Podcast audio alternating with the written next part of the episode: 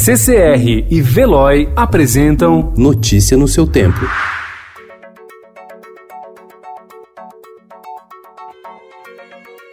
Olá, seja bem-vindo. Hoje é quinta-feira, 2 de abril de 2020. Eu sou Gustavo Toledo, ao meu lado, Alessandra Romano. E estes são os principais destaques do jornal o Estado de São Paulo. Governo libera redução de jornada de trabalho e salário. Corte na jornada pode chegar a 70% e atingir 24 milhões e meio de trabalhadores. Senadores aprovaram um projeto que aumentou o número de categorias de informais com direito a auxílio mensal de 600 reais. Temendo escassez, ministro da Saúde recomendou à população que pare de comprar máscaras descartáveis e faça a própria peça de proteção com pano e elástico.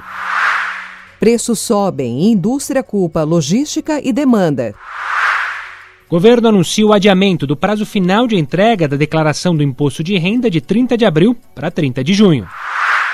Qual o impacto do coronavírus na política? Intelectuais e líderes da sociedade civil discutem consequências da crise e apontam os rumos para superá-la. Testes rápidos têm até 75% de risco de erro. Na América Latina, isolamento pode ser insuficiente. Amor na era do corona. Celebrações virtuais de casamento viram alternativa para noivos.